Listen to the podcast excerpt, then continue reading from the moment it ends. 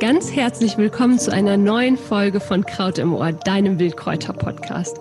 Heute haben wir wieder eine gemeinsame Folge. Mo und ich werden über Tee sprechen in dieser Folge. Und ähm, wir werden dir so ein bisschen was Geschichtliches zum Tee erzählen, ein paar Zahlen und Fakten liefern. Dann natürlich auch von den Vorteilen sprechen. Ähm, welche Heilkraft hat so ein Tee zum Beispiel? Welche Arten der Zubereitung gibt es und wie dosierst du den Tee richtig? Über das und auch noch über ein paar weitere Themen sprechen wir in der heutigen Folge. Und ich übergebe jetzt direkt das Wort an Mo, die nämlich ein paar wundervolle Fakten zu den geschichtlichen Daten hat.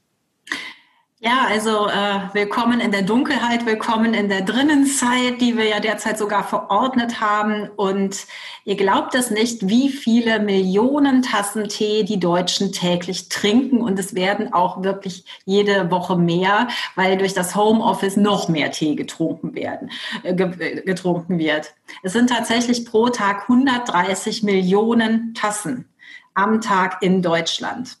Ähm, das ist relativ stattlich, so dass wir also beschlossen haben, jetzt in dieser ähm, Adventszeit können wir uns mal getrost zurücklehnen und eine Tasse Tee trinken. Bei mir ist das gerade Schafgabe gemixt mit Löwenzahn und Johannisbeerblättern und ein bisschen Ringelblume und ein Hauch Thymian. Wir kommen gleich vielleicht noch zu unseren und euren Lieblingsmischungen. Und ähm, genau, äh, wir trösten uns jetzt irgendwie mit einer Tasse Tee mehr denn je. Und diese, ähm, diese Teesache ist ziemlich alt. Es begab sich nämlich im Jahr 2737 vor Christus, als Kaiser Shen Nung unter einem Baume schlief. Und ähm, dieser Mensch hatte irgendwie äh, auch schon so einen Tick mit Hygiene und Sauberkeit und kochte sein Wasser ab und ähm, unter diesem Baum wehte dann ein Blatt in sein abgekochtes Wasser und ein wunderbarer Geruch stieg in seine Nase und das Wasser färbte sich golden und verlieh ihm ein angenehmes Aroma. Und fortan gab es also diesen Tee in der Welt. So ist zumindest einer der Gründungsmythen. Oh, jetzt und, muss ich direkt mal dazwischen fragen. Ist das quasi die Gründungsgeschichte oder die Entdeckung des grünen Tees?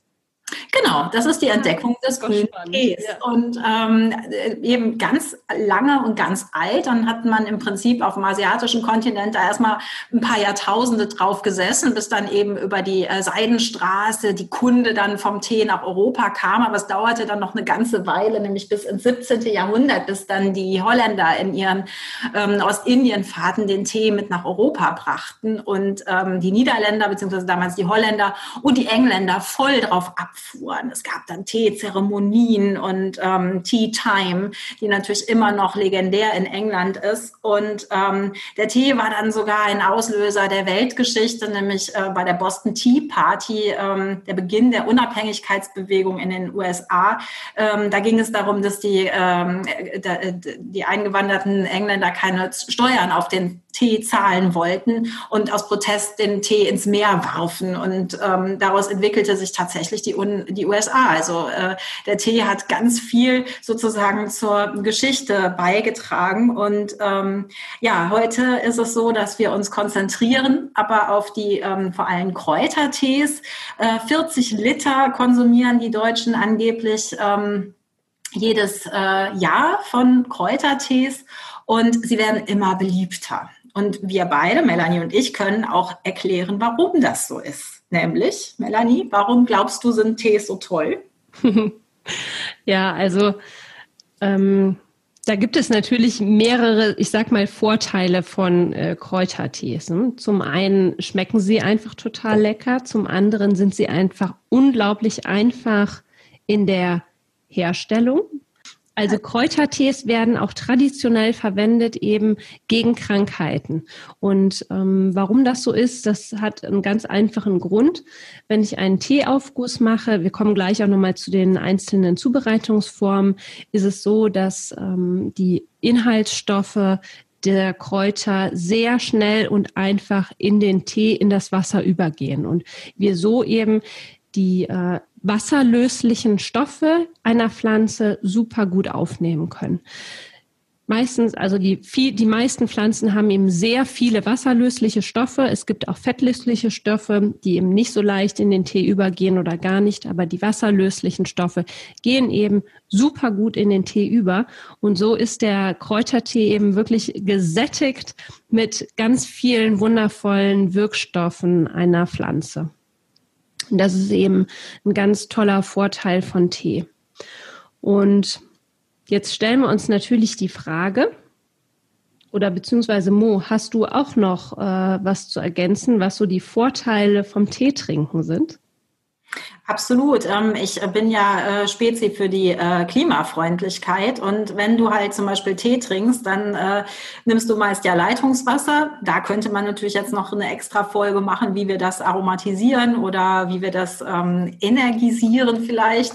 Aber jedenfalls im Normalfall trinkst du, schüttest du es mit Leitungswasser auf und ähm, das ist, da gibt's null CO2, also gibt's nichts zu meckern. Und wenn du dann auch noch dein eigenes Kraut pflückst und vielleicht auf der Wiese nebenan ähm, Schafgarbe oder Löwenzahn äh, für deine Tees nutzt, dann ähm, hast du einfach einen fantastischen ähm, ja, CO2-Ausstoß, nämlich gar keinen. Und äh, das ist natürlich auch super.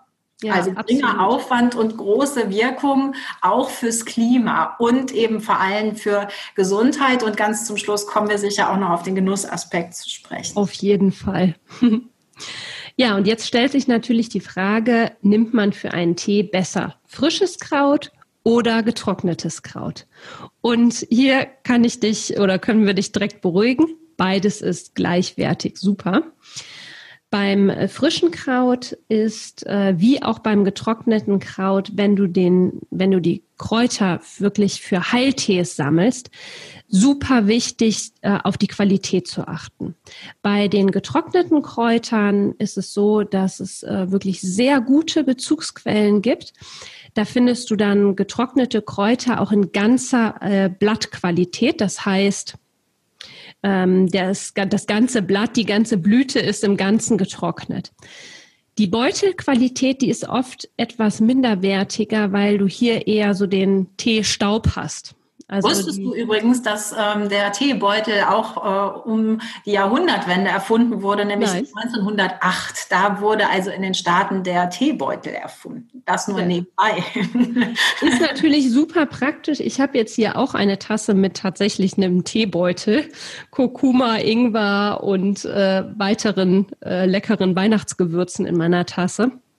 Es ist natürlich praktisch, aber für einen äh, also für einen Genusstee, für einen Heiltee ähm, würden wir immer dazu raten, eben auf eine ganz, ganz Blattqualität zu achten. Wir werden in den Show Notes auch auf jeden Fall ein paar unserer Lieblingsquellen noch äh, verlinken. Und ansonsten ja. empfehlen wir dir natürlich die Folge, die Melanie vor äh, einiger Zeit eingesprochen hat, nämlich ähm, zum Sammeln von Kräutern und äh, wie du das natürlich auch selber machen kannst. Also wenn du gute Quellen, Wiesen und so weiter um die Ecke hast, ähm, dann verrät sie dir, äh, was da zu beachten ist. Und man kann Tee ja dann auch selber sozusagen trocknen. Ähm, trocknen äh, ist ja, also übrigens ganz witzig, ähm, heißt ja auf äh, Niederdeutsch drög Glück oder Drüsch, wie man im Rheinland sagt. Und daher kommt das Wort Droge. Und Drogerien wiederum durften Drogen verkaufen. Und Drogerien gibt es eben auch noch gar nicht so lange, gute 150 Jahre.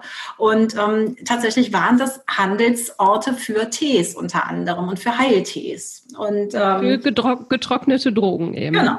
Ja. Also jetzt aber genug der Geschichte. das ist immer total spannend, da auch nochmal so einen Einblick zu bekommen. Mm, was, was äh, super wichtig ist, wenn du deine Kräuter für deine Tees selber sammelst, ist tatsächlich der Sammelzeitpunkt. Denn gerade wenn du eben Kräuter sammelst für Heiltees, ist es einfach total wichtig, dass du natürlich einen hohen Wirkstoffgehalt in der Pflanze hast. Und dann gebe ich dir jetzt hier gerne mal ein paar Tipps. Wenn jetzt gerade, wo wir die Folge aussprechen, ist ähm, Winter, aber vielleicht hörst du dir die Folge ja auch mal in einem Frühling oder Sommer an. Und ähm, was eben ganz, ganz wichtig ist, ist die, ähm, die Qualität erstens der Kräuter, die du sammelst. Das heißt, du sammelst nur Pflanzen, die wirklich gesund und äh, frisch und knackig aussehen. Dann ist der Sam Sammelzeitpunkt ganz, ganz entscheidend und der variiert so ein bisschen davon, was du sammelst. Blätter, Blüten sammelst du in der Regel ähm, im Sommer. Im Sommer haben die Pflanzen wirklich ihre höchste, ihren höchsten Wirkstoffgehalt quasi kurz bevor sie ähm, die Samen bilden. Wurzeln werden vor, ähm, also werden hauptsächlich im Frühling und im Herbst gesammelt. Das ist so die beste Zeit dafür. Und es ist auch noch so ein bisschen äh, darauf zu achten, was für ein Wetter vorab war. Das heißt, wenn du die Kräuter sammelst ähm, an einem Tag, an dem es sehr regnerisch ist, dann sind die wasserlöslichen Stoffe oft schon aus der Pflanze ausgespült oder ein Großteil der Wirkstoffe ausgespült. Wenn du allerdings die Pflanzen sammelst an einem Tag, an einem sonnigen Tag, äh, wo es zuvor auch irgendwie schon so zwei, drei Tage trocken geblieben ist, ist das auf jeden Fall besser vom Wirkstoffgehalt. Also da gibt es einfach so diese zwei, drei Tipps, auf die du achten solltest, wenn du für dich selber Kräuter sammelst für einen wirklich äh, hochwertigen, wirksamen Heiltee. Machst du das auch nach dem Mond? Es soll ja auch tatsächlich äh, so sein, dass du zum Beispiel Blüten äh, dann sammelst, wenn der Mond im Luftzeichen steht. Ja. Ich mache das mit den Wurzeln. Also das mache ich tatsächlich, wenn, ähm, wenn abnehmender Mond ist, dass ich dann die Wurzeln sammle. Bei den anderen Sachen, also bei den Blättern, Blüten habe ich es noch nicht gemacht, aber ich finde es total spannend und möchte das auch auf jeden Fall einfach mal ausprobieren und dann schauen, was denn da so die äh, ja die Unterschiede sind letztlich. Ne? Das, äh, da muss ich aber noch mal experimentieren auf jeden Fall. Aber was Melanie gerade gesagt hat, ist ganz spannend, nämlich wie vielfältig die Pflanzenteile sind, die man sammelt. Ähm, der normale Mensch denkt, ach ja, das ist irgendwie Kraut und das ist grün. Nein, äh, man kann halt wirklich äh, Früchte sammeln, man kann Blätter sammeln, man kann die Blüte sammeln, man kann ähm, die Rinde sammeln. Wir kommen vielleicht noch auf den Weidenrindentee zu sprechen, der eben auch ganz heilkräftig ist, weil er die Vorstufe ähm, von Aspirin, also die Salicylsäure in sich hat. Und ähm, danach richtet sich, da kommen wir dann gleich drauf, äh, die Art und Weise der Zubereitung. Ja. Ganz genau. Ja, und dann, wenn du die ähm, Kräuter getrocknet hast, dann ist die Aufbewahrung auch gar nicht unerheblich. Denn wenn du ähm, die Kräuter beispielsweise offen und hell lagerst, dann geht der Wirkstoffgehalt auch relativ schnell flöten.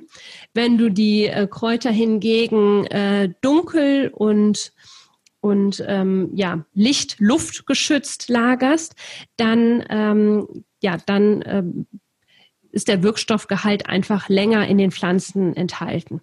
Prinzipiell sagt man, dass ähm, Kräuter, Wildkräuter ungefähr zwei Jahre für Heiltees ähm, ja, haltbar sind. Danach nimmt der Wirkstoffgehalt einfach zu stark ab.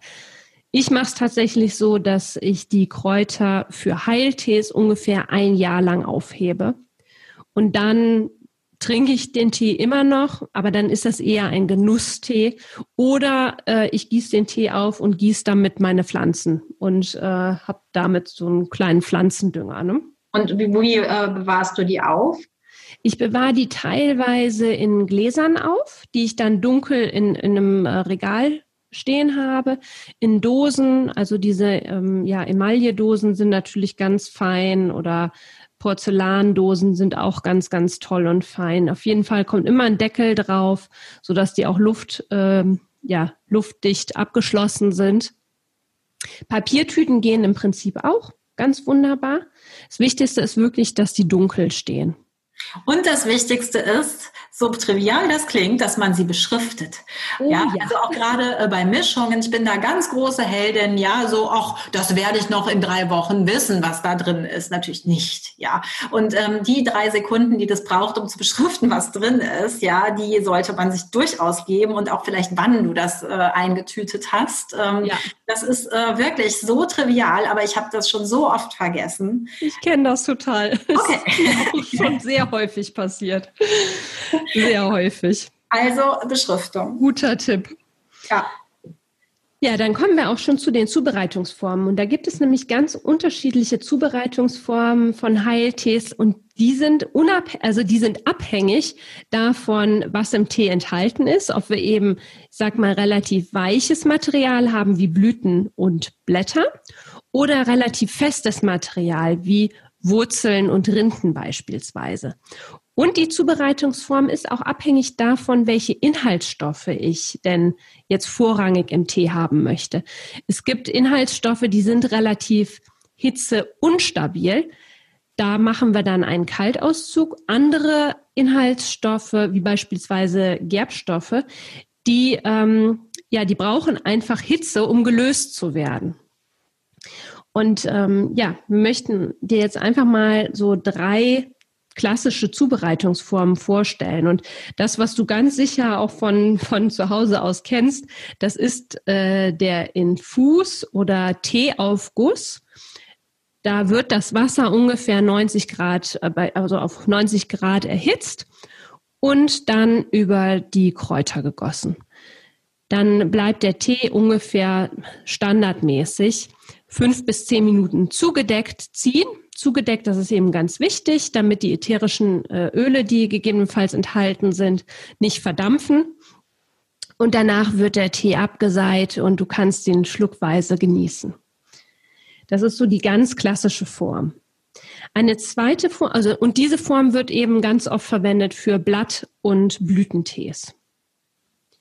Dann gibt es eine zweite Form, das ist das sogenannte Dekokt.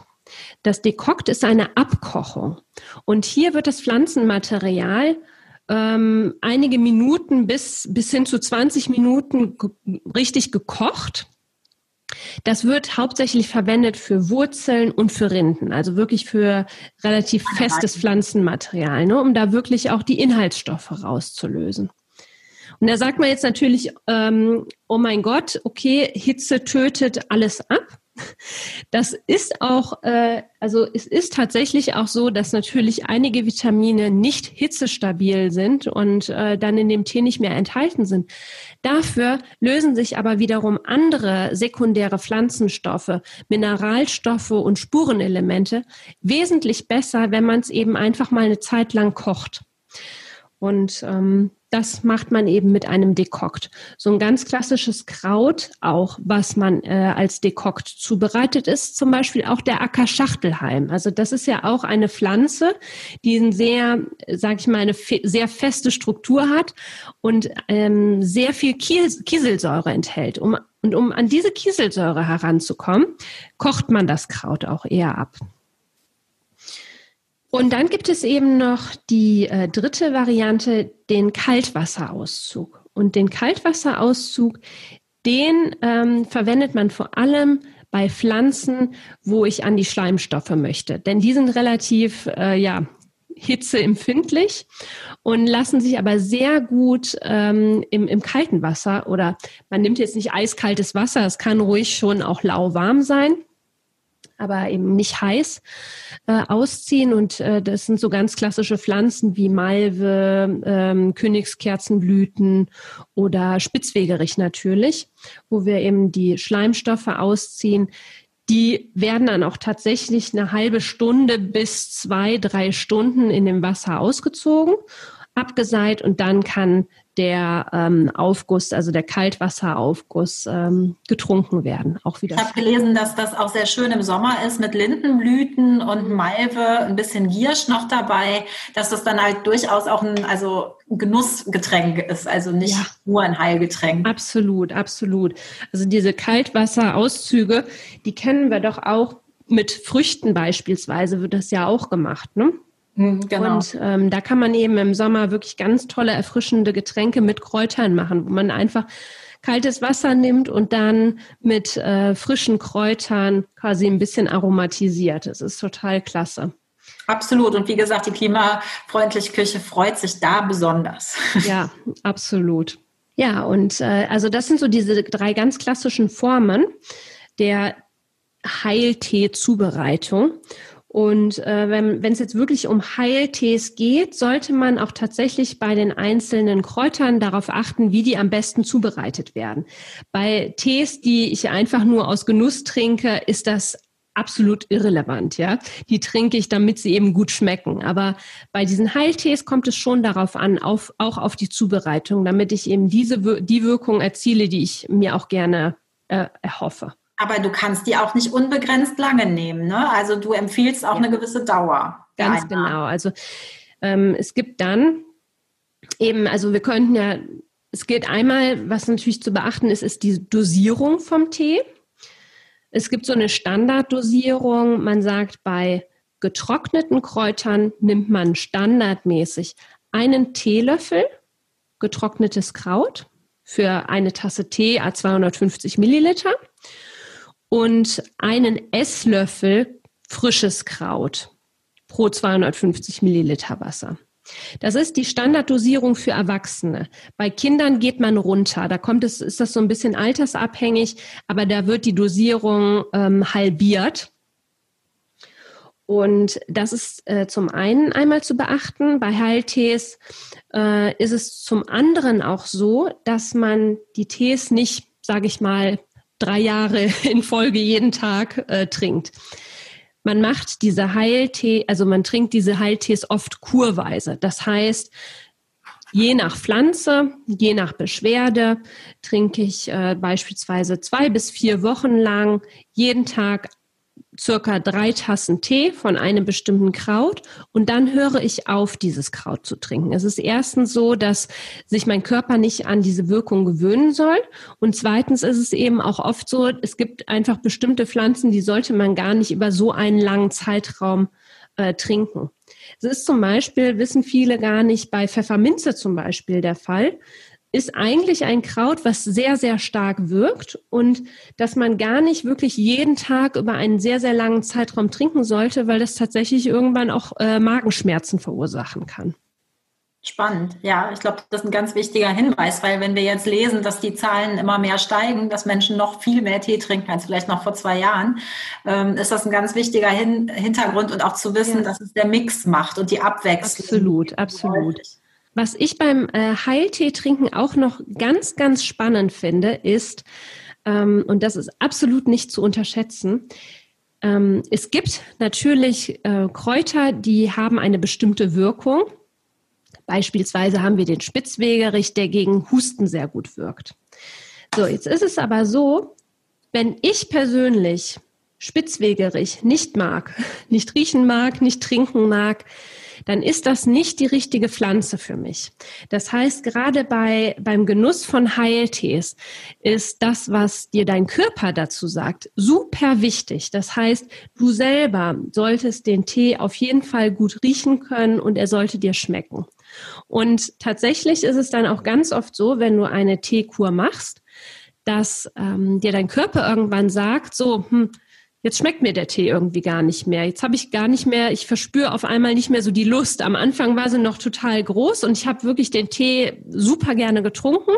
Und nach einer Zeit sagt dir dein Körper automatisch so, jetzt, jetzt ist es wieder gut. Und das ist etwas, äh, was wir natürlich auch erst wieder lernen dürfen dass wir da ganz doll auch auf unseren eigenen Körper, unser eigenes Körpergefühl hören. Und nicht, natürlich hat das was auch mit Ausprobieren zu tun, aber nicht einfach stumpf hingehen und sagen, ah ja, Spitzwegerich wirkt gegen Husten und dann trinke ich den, trinke ich den, trinke ich den, mir schmeckt der überhaupt nicht.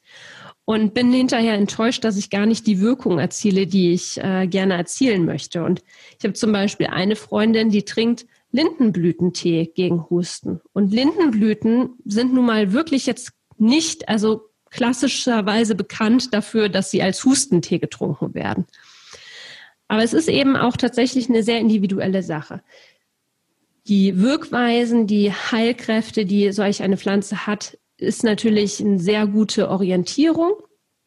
Aber dann kommt es auch nochmal auf feine Nuancen an.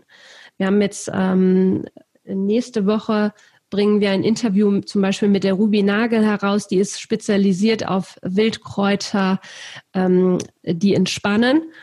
oder beziehungsweise Wildkräuter, die gegen Stress wirken. Und äh, auch da gibt es einfach so viele feine Nuancen. Und äh, ich kann ja Stress haben, äh, berufsbedingt. Ich kann äh, Stress, haben. Ja, da gibt es einfach so viele verschiedene Nuancen und gegen diese feinen Nuancen gibt es eben unterschiedliche Pflanzen. Und da ist es, ist es dann, liegt es an dir, für dich die passende Mischung und die passenden Pflanzen zu finden. Ich war zum Beispiel ganz erstaunt, ähm, als ich bei Melanie mal war und äh, sie verriet mir, äh, ihr, sie trinkt jeden Morgen Wermuttee. Und ich finde, das ist schon sehr speziell. Also da kenne ich nicht viele, die den freiwillig ähm, trinken. Nicht jeden Morgen, aber als Wachmacher, genau. Ich habe dieses Rezept tatsächlich mal bei der Ursel Büring in einem Buch gefunden, ähm, Rosmarin und Wermuttee. Hm in Kombination als Wachmacher, als Kaffeeersatz. Nicht geschmacks, also geschmacklich hat das natürlich überhaupt nichts miteinander zu tun, außer dass beides bitter ist. Mhm. Aber es ist tatsächlich ähm, total schön belebend. Aber auch das ist natürlich, Wermut und Rosmarin sind natürlich super kräftige Pflanzen. Die trinke ich äh, ja nicht, nicht jeden Morgen, aber mal eben, ne? wenn, ich, wenn ich mal so einen kleinen Kick am Morgen brauche. Und mir schmeckt das Bittere eben total gut, aber das muss eben auch, genau, ich, ich, mir muss das schmecken. Hast du denn ähm, vielleicht jetzt für die äh, ja, Grippezeiten, die, ja, jetzt die bakteriellen Infektionen, die viralen Infektionen, die jetzt steil gehen, einen Tipp parat? Ja, also zum einen sind natürlich die äh, gerbstoffreichen ähm, Kräuter gerade in der jetzigen Zeit ganz, ganz wertvoll. Beispielsweise Zistrose oder unser Salbeitee. Ne? Die, äh, die Gerbstoffe bewirken im Rachenraum, dass die Haut dort, also dass, dass Viren schlechter in, über die Schleimhäute eindringen können. Das finde ich einfach super, super spannend. Dafür muss ich aber natürlich auch regelmäßig diesen Tee trinken, damit diese Wirkung aufrechterhalten bleibt. Das ist quasi so ein äußerlicher Schutz gegen äh, Viren und Bakterien, dass die einfach schlechter eindringen können. Ansonsten äh, ist natürlich so eine, eine ganz klassische Pflanze ist, ist und bleibt immer noch die Kamille. Das ist so ein Allrounder bei uns. Ähm, der, die Kamille wirkt eben super gut in, bei Erkältungen, aber gegen auch noch jede Menge andere äh, Leiden.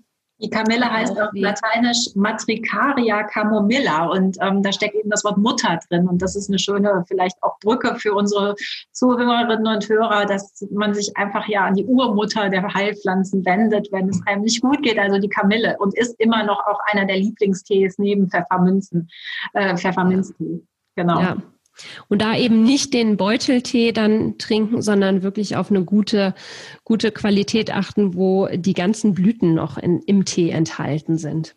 Und als Erkältungstee habe ich einfach auch gute Erfahrungen gemacht mit Holunderblüten, mit Lindenblüten gemixt, Mädesüß, auch eben eine gegen Kopfschmerzen wirkende Pflanze, weil sie eben auch die äh, Salicylsäure in sich trägt. Und was viele auch nicht wissen, man kann im Frühjahr Haselnusskätzchen sammeln, die ähm, oh eben auch äh, ganz wirkstoffhaltig sind für so Art grippale Infekte. Und ähm, das ist eben was, wo man vielleicht auch nicht auf den ersten Blick drauf kommt. Ja, ah, das finde ich auch spannend. Das kannte ich jetzt auch nicht. Ja, und ansonsten sind natürlich die ganzen ätherischen ölhaltigen Pflanzen super bei, ähm, super hilfreich bei, bei Erkältungen, wie zum Beispiel Thymian, Rosmarin, ähm, Salbei äh, Zitronenmelisse, Pfefferminze. Äh, die sind äh, natürlich auch Lavendel. Das sind einfach ganz tolle, äh, tolle Pflanzen, die, ähm, die unser Immunsystem stärken auf der einen Seite, aber eben auch erkältungswidrig wirken. Genau, dann ist man ja auch schon ganz schnell beim Teegenuss. Also gerade wenn du sagst, die ätherischen Ölpflanzen, äh, äh ich finde, gerade die wirken halt auch ähm, total oft beruhigend. Oder ich mische die dann mit einem Wildkraut, also oder mhm. mit einer blütenreichen Pflanze wie einem Kornblume, einfach auch für die Optik. Vielleicht verraten wir noch mal ein paar Tipps und Tricks, äh, vielleicht wie man eine Geschenkmischung zu Weihnachten ja. machen kann, wenn wir jetzt sozusagen auf das Thema Genuss kommen. Ja, das ist äh, natürlich auch schön, seine eigenen Tees zu mischen. Und da ist es eben so, man hat, äh, du hast eben auf der einen Seite die, ich sag mal, die Kräuter, die die Teemischung ausmachen, die Hauptkräuter. Und dann hast du immer noch sogenannte Füllkräuter. Und das sind oft Kräuter, die die natürlich auch einen Geschmack mitbringen und eine gewisse Wirkung, aber hauptsächlich auch was fürs Auge sind. Und das sind zum Beispiel Ringelblumenblüten, das sind die Kornblüten, das sind eben all die schönen, äh, farbenprächtigen, getrockneten Blüten, die so eine Kräutermischung einfach nochmal optisch auch aufwerten. Und ähm, ja, ganz oft ist es so, dass man wirklich dann Mischungen hat, wo man ein Drittel, also jeweils ein Drittel ähm, Kraut hat und dann eben noch mal so ein bisschen was äh, an, an schönem Füllmaterial fürs Auge mit beimischt. Und bei den äh, Kräuterteemischungen ist es tatsächlich am besten, wenn du das getrocknete Kraut auch im Ganzen lässt. Jetzt haben wir aber manchmal die Herausforderung, wir haben äh, Wildkräuter, die sind sehr großflächig. Und andere Wildkräuter wiederum, die sind sehr klein und fein. Und da wird es dann schwierig, es wird eben normalerweise gesagt, so im ganzen Blatt sollte man die Kräuter trocknen und auch getrocknet lassen, bis man dann tatsächlich den Tee zubereitet.